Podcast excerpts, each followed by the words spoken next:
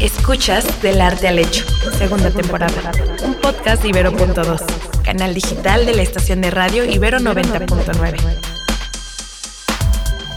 Hola, bienvenidos a Del Arte al Hecho, un programa en el que a partir de una obra de arte analizamos un contexto histórico. Yo soy Valeria Sánchez Michel. Y yo soy Sara Gabriela Vaz. Y juntas queremos explicarte, platicarte, analizar arte y cultura. En esta ocasión voy a provocar a Valeria ya vamos a empezar. Pero les voy a decir por qué razón. Uno tiene derecho a hacer programas y a hablar de lo que uno más le gusta en la vida. Más le gusta en la vida. Y no quiero otra vez abundar en mi avanzada edad, pero hoy quiero hablar de la que me parece, pero de lejos, una de las mejores películas del mundo.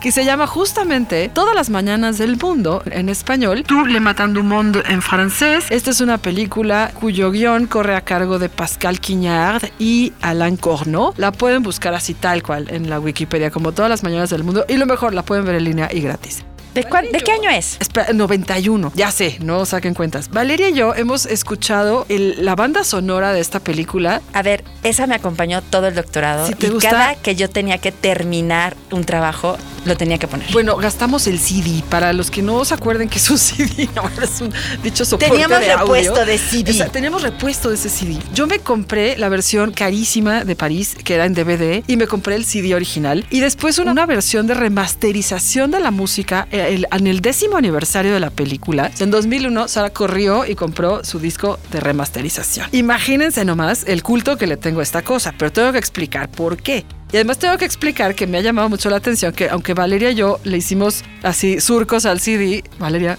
no ha visto la película. No, no he visto la película, de confesarlo. E insisto, ese soundtrack para mí ha marcado muchas cosas. No quiero spoilearles la película, todo menos eso. Más bien quisiera que ustedes buscaran la versión que pueden encontrar con subtítulos en YouTube. Es perfectamente asequible. Yo la he, la he puesto en varias ocasiones para mis alumnos. Solo les comento que es un filme que trata de dos músicos. Es un filme sobre hechos reales, vamos a decir. Y es un filme que trata de dos músicos que vivieron en el siglo XVII. Antes que me digan, cállate con tu siglo XVII, qué aburrición. La música es una joya. Y son dos formas, por eso me gusta tanto esta película. Son dos formas de concebir la música y la experiencia de lo artístico. No es solo la música, es la experiencia de lo artístico en dos generaciones muy distintas. Por supuesto, una persona pues más mayor, que es el señor de Saint-Coulombe, un músico francés que además era muy connotado violista, violista da gamba. No piensen en una viola como las actuales, piensen en una viola que es una, se llama da gamba porque tiene una patita que llega hasta el, hasta el suelo, no es más, más o menos del tamaño de un violonchelo, puede haber más chicas más grandes. Y el señor de Saint-Coulombe había agregado una cuerda más a la viola para dar más tonos. De hecho, la banda sonora de la película está a cargo de la interpretación de una persona que es muy admirada por mí, muchísimo, muchísimo. Por Jordi Zaval. Y es, Jordi Zaval,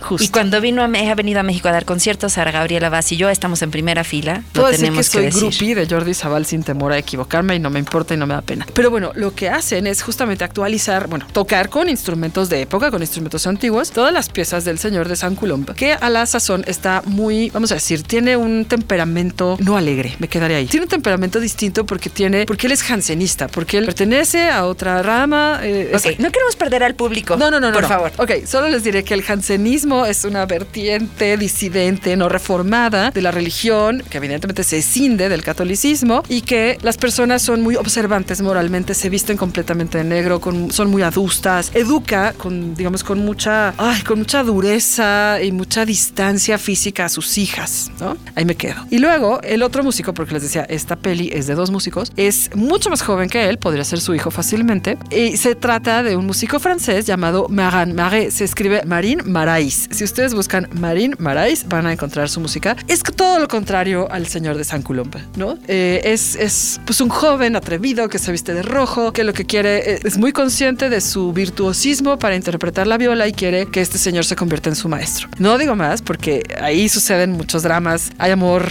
hay muerte, hay mucha eh, comunidad humana entre dos músicos que finalmente se entienden después de, de una historia que los separa por completo, que es su concepción de la música. Pero bueno, el soundtrack es verdaderamente una maravilla. Las interpretaciones, yo no podría decir que son, que hay otras mejores. La verdad es que este disco se convirtió en mi versión de referencia, perdón, para muchas cosas. Estaba pensando en la sonnerie, ay, no me acuerdo, en la, en la que, esa, que oímos todo el tiempo. Bueno, ahora me acuerdo la sonnerie, ay, de Saint-Geneviève d'un Bon de Paris. No les digo más francés agasajos porque no tiene ningún sentido, yo los exhorto a buscar la película, a verla y después a que hagan el ejercicio de escuchar el soundtrack, la banda sonora, completamente ajenos, vamos a decir ya de eso que acaban de ver. ¿Por qué razón? Porque la misma experiencia de la, de la, de la interpretación de los músicos con instrumentos de época y las respiraciones que se oyen en cada, en cada evocación, voy a decir evocación, que implica la viola da gamba, es extraordinaria. Es, es estar oyendo algo muy íntimo, pero muy presente y al mismo tiempo este mismo señor Jordi Zaval, que es un musicólogo con miles de premios, se le ha llamado el arqueólogo de la música, ¿no? E, en ese afán que tiene él de recuperar la música antigua. Y esto nos daría para varios programas sobre lo que implica recuperar la música antigua. Solo quiero decir eso antes de la música antigua. Jordi Zaval grabó un disco que se llama Las voces humanas, Le Voix Humain, que está exclusivamente grabado con violas da gamba. ¿Por qué? Porque la viola da gamba se consideraba en ese momento que era el sonido o que producía la sonoridad más parecida al tono de la voz humana. Por eso es tan íntimo, por eso te habla, o sea, cada... Te susurra. Exactamente, o sea, cada golpe de arco te dice algo, te dice con voz, ¿no? Y ahora sí, Jordi Zaval.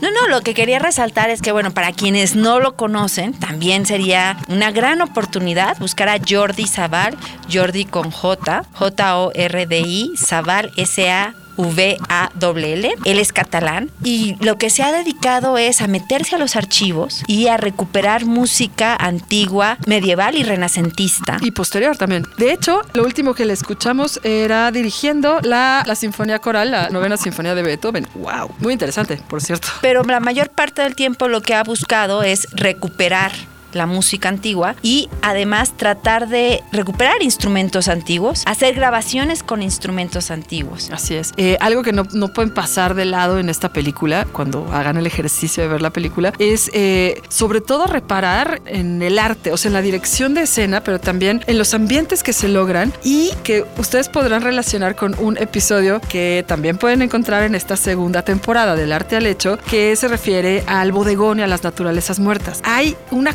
composición de imagen que verdaderamente es mágica, eh, que me parece que quien asesoró el arte de esta película de verdad está muy, muy, muy conectado con la pintura de la época, porque los ambientes son verdaderamente eh, invitantes, ¿no? O sea, casi podría decir que estoy viendo un lienzo y que además hay muchísimas evocaciones también a esta dimensión moral que implica la naturaleza muerte, que ya hablábamos de ella en cierto episodio. Y fíjate aquí, ahorita que decías de la viola da gamba, justo lo que hace... Eh, Jordi Zaval, al tratar de recuperar la música antigua, es cuando él se da cuenta la diferencia que hay de tocar. Por otro lado, por ejemplo, recordar o, o, bueno, hacer notar, y esto también tiene que ver con la experiencia de los espacios, de los instrumentos, ¿no? En, en construcciones específicas. Me parece que la película te da eh, la gran oportunidad de experimentar la música en diferentes ambientes. La música en una capilla, por ejemplo, completamente vacía. La música en una construcción del siglo, pues quizá 15, ¿no? Porque esto toma lugar o se desarrolla en el siglo XVII de una, pues una gran, gran, gran construcción para habitación familiar que se fue quedando vacía, ¿no? Que se fue quedando abandonada, pero que implica, pues eso, una sonoridad de la piedra completamente distinta y sobre todo la ambientación que implica la música de un cuarteto, bueno, no, no un cuarteto, no estoy hablando de cuarteto, de una orquesta de cámara que toca en el Palacio del Rey y que tiene otro escenario, que tiene otro ambiente, que tiene otro todo. Y que Jordi Zavala ha dicho, no solo son los ambientes, son también los instrumentos, ¿no? O sea, pensemos que un piano moderno, un violonchelo moderno no sonaban igual, y que incluso los mismos instrumentos, pero en otro momento no sonaban de la misma manera. Un violín barroco no suena igual que un violín moderno, un piano de la época de Mozart no va a sonar igual que un piano de ahora. Bueno, ese todavía no existía. Era un, era un clavicordio, por ejemplo, un chémbalo. Las maderas han cambiado, las cuerdas han cambiado, los instrumentos y la forma de construcción ha cambiado, así es que sonaban de una forma muy distinta. Muy, muy distinta. Y creo que, bueno, esta película en síntesis, por eso la recomiendo tanto, tanto. A mí me parece que no ha envejecido. Que además, al, al tratarse de, una película que, justamente se refiere al siglo XVII francés, en una pequeña, muy pequeña comunidad rural, ¿no? Que está como alejada del centro escandaloso de la corte. Y, también lo que implica en términos políticos, ¿no? Todos los mensajes que se entregan en esas interacciones es, son como una gran oportunidad para adentrarse a sensibilidades, yo diría hasta táctiles. Es una película que te permite tocar, oler, sentir, por supuesto, escuchar y que pues les recomiendo que ya han pasado tantos años, desde 1991, pero que, repito, es una película que no envejece, tiene un mensaje hermosísimo y yo estoy segura que es como una caricia al corazón cuando uno termine de verla. Y en esta idea de recuperar la música antigua y Sara que sabe también muchísimo de música, sí me gustaría que le explicaras al público, Sara, cómo han cambiado las tonalidades también y cómo ha cambiado la forma de escritura de la música. Es decir, estamos ante, estamos ante una idea de concebir la música desde lo que hoy conocemos. Y si algo, bueno, nuestro podcast es de arte y generalmente siempre hablamos de lienzos, hablamos de arquitectura, pero me parece que luego no somos sensibles a que la música también tiene su historicidad. Por supuesto que tiene, y reviste una historicidad, y eso lo comentaba con mis alumnos de teoría de la historia hace 500 años, no, como en 2009. Y justamente les ponía un ejemplo de una, de una partita tocada por un violinista, en donde la grabación, vamos a decir, era, era tan, te voy a decir, entre comillas, limpia, que no había el sonido del pisar de las cuerdas o que no había el sonido, este sonido, ¿no? El, el tomar aire en una anacruza. Yo no sé música, ¿no? Pero una anacruza es como una pausa antes de caer en una nota, un, un silencio antes de caer en una nota. Lo voy a explicar pésimo y mis amigos músicos me van a oír y me van a odiar, pero no me importa. Esta sonoridad que dice Valeria, que es histórica, por supuesto que está en la resonancia y en la madera con la que se construyen estos instrumentos. Piensen que sí, hay metales, por supuesto, pero no hay metales como tan desarrollados como la trompeta, ¿no? El pianoforte es del siglo XIX. Antes de eso había clavicordios, espinetas, clavicémbalos, ¿cómo se llama el clavier? El clavecín, por ejemplo, ¿no? Bach hace su clave bien temperado pensando en un clave. Hoy en día se puede tocar con piano, por supuesto, pero eso implica ya una transcripción de la partitura porque el instrumento es pues diferente. Es, es una sonoridad muy diferente. Piensen en un clavecín como una, un piano de teclas no tan blancas, es mucho más chiquito y que tiene una sonoridad muy metálica cada que se toca una, una tecla, a diferencia de un piano que tiene martinetes que golpean, que percuten cuerdas y que da una sonoridad completamente distinta. Piensen también, por ejemplo, en instrumentos de aliento que son completamente de madera. No piensen en una flauta traversa de metal porque eso no existía. Y piensen también en una afinación. Eso no lo voy a explicar porque yo lo entiendo bien, solo sé que suena diferente, pero que la afinación cambió. La afinación en el periodo barroco, odio referirme a estas etiquetas, ya lo he dicho. Quisiéramos pero... tener aquí a nuestro maestro Raúl Zambrano. Raúl Zambrano nunca nos escuchará seguramente, pero él lo podría explicar muy bien. ¿Cómo no? Lo vamos a mandar hasta Bélgica llega este podcast. Exacto, esta sonoridad que implica una afinación radicalmente distinta y que implica también un tempo. ¿Qué voy a decir? Un tempo, no sé si me puedo explicar, pero piensen en un metrónomo, algo que suena tic, tac, tic, tac y que se puede ajustar en diferentes velocidades, pero que ese tic, tac va a ser el que determine la forma en que yo ejecuto un instrumento. ¿No? Algo que les quería contar y que me parece muy lindo a mí, pero que nadie me va a entender, pero lo voy a explicar, es que justamente una de las piezas base, y debo decir por qué para mí es una pieza base en esta película, es justamente la escena, no es spoiler, no pasa nada, en la que el joven Magan Marais, este joven, pues se limpia los zapatos ahí con hasta con el pasto, porque lo que quiere es llegar a la quinta, esta, la finca alejadísima donde está el señor de San Colombo, y quiere, pues, se presenta con su viola de gamba y dice, oye, quiero que me tomes como alumno, quiero que me tomes como pupilo. No diré lo que pasa después. Lo que él hace, lo que el joven Magan Marais interpreta para hacerse acreedor ¿no? de un maestro como tal, como el señor de San Colombo, son las folías de España. ¿Qué es eso? Me van a decir, ¿qué es eso? Bueno, las folías de España era como, hijo, ¿qué te puedo decir? Como la rola más tocada a nivel mundial, obvio no, o sea, estamos hablando de la cultura occidental, pero también en América. Y las folías de España permitían interpretación, variaciones, es decir, es una cosa de, tan, tan, tan, tan, de híjole, no me maten, como de cinco notas, ¿no? Que es un círculo además que se repite, pero que puede tocarse en cualquier instrumento y que puede o admite, necesita variaciones. Entonces varía el ritmo, varía el tempo, varían un montón de cosas y quien pudiera interpretar sobre las folías de España era un músico. Eso es una cosa como muy interesante. Curioso. Y eso nos habla también de la formación de los músicos. Nos habla de la forma en la que se aprendía la música. Así es. Por ejemplo, en, en este señor que pues es, es un virtuoso de la viola da gamba y que digo, tiene dos hijas con las que tiene pues una relativa distancia emocional, no diré más, eh, finalmente se convierten ellos tres en una familia de músicos que interpreta música de cámara, es decir, música para un lugar muy pequeño. Solamente son ellos tres y tienen un entendimiento tal que se, o sea, con verse, o sea, con las miradas se comunican, ¿no? Y esa comunicación interpersonal hace que la interpretación sea única y que por eso sean los más buscados de la época para interpretar. Y aquí me dejas ante la importancia, eh, si en otros capítulos hablábamos del vínculo entre música y pintura, en esta ocasión entre música y cine. Y yo no quisiera cerrar este capítulo sin hablar de lo que implica reconocer que también tenemos un pasado musical. Y la música, a pesar de que tiene una cuestión efímera, ¿no? No se puede resguardar como se, se resguardan otras manifestaciones artísticas. Muchas de ellas, algunas llegaron a partituras, otras ni siquiera llegaron a partituras porque se aprendían de oído.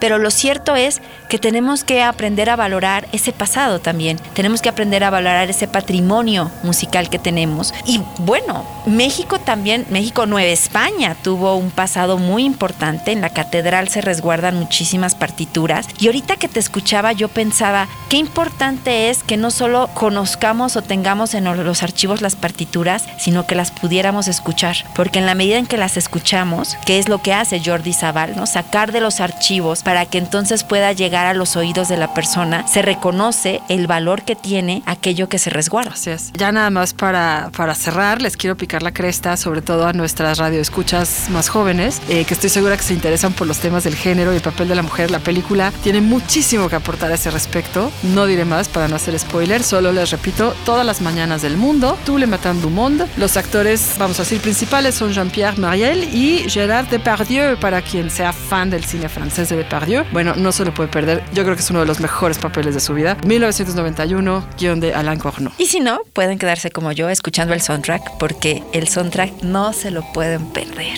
También les dirá mucho. Aquí nada queda de ver. Somos Sara Gabriela Vaz. Y Valeria Sánchez Michel. Somos profesoras del Departamento de Arte de la Ibero y te invitamos a ver películas. Y esto fue para Ibero 90.9. Escuchaste Del Arte al Hecho, segunda temporada. Disponible en plataformas de audio y en el sitio ibero99.fm.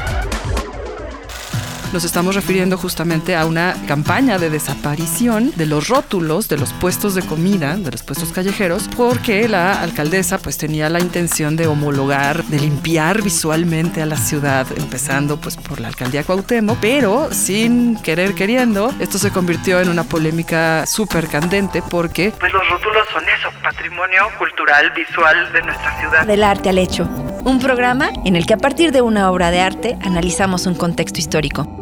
Yo soy Valeria Sánchez Michel. Y yo, Sara Gabriela Vaz. Y juntas queremos platicarte sobre arte y cultura. Escucha Historia del Arte, segunda temporada.